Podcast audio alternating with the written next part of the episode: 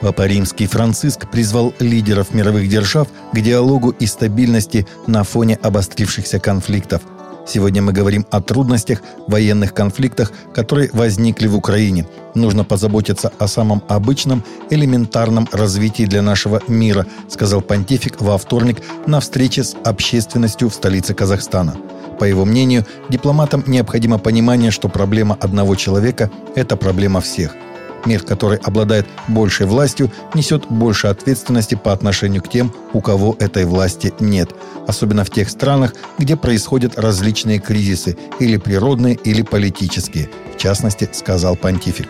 Папа Римский Франциск прибыл во вторник в столицу Казахстана для участия в седьмом съезде лидеров мировых и традиционных религий.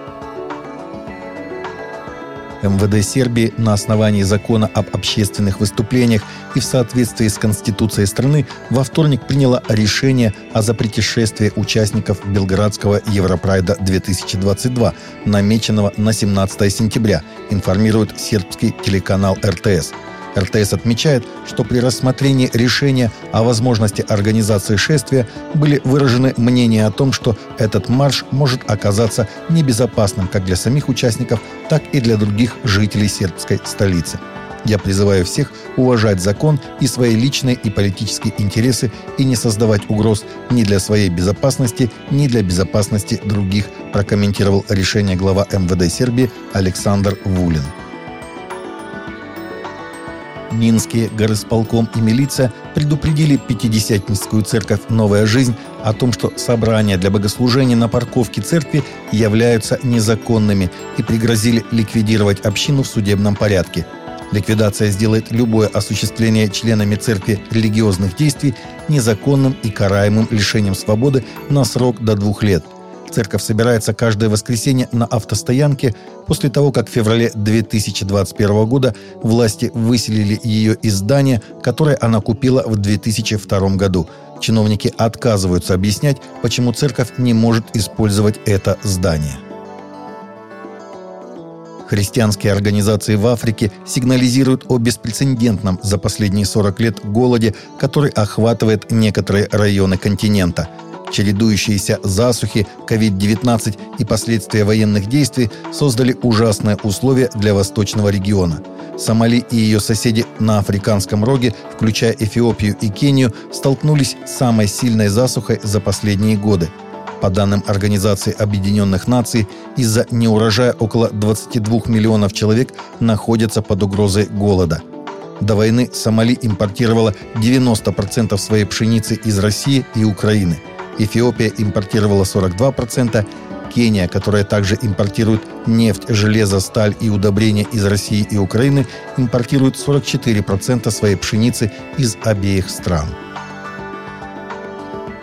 Саймон Хилл, прихожанин церкви, который был арестован и освобожден из-под ареста за крик «Кто его избрал?» во время провозглашения короля Чарльза в Оксфорде, говорит, что его заставила это сделать его христианская вера – я понимаю, что у некоторых христиан могут быть другие взгляды на мои действия, но я не знаю, как я могу объявить кого-либо, кроме Иисуса, моим единственным законным Господом и Королем. Если Чарльз – мой единственный законный Господь и Король, то кем должен быть Иисус, сказал Хилл. 45-летний мужчина возвращался домой после богослужения в баптистской церкви Нью-Роуд, когда столкнулся с большой толпой, празднующей провозглашение Чарльза новым королем – в ответ толпе верующий стал громко выражать свою позицию и был схвачен и припровожден в полицию.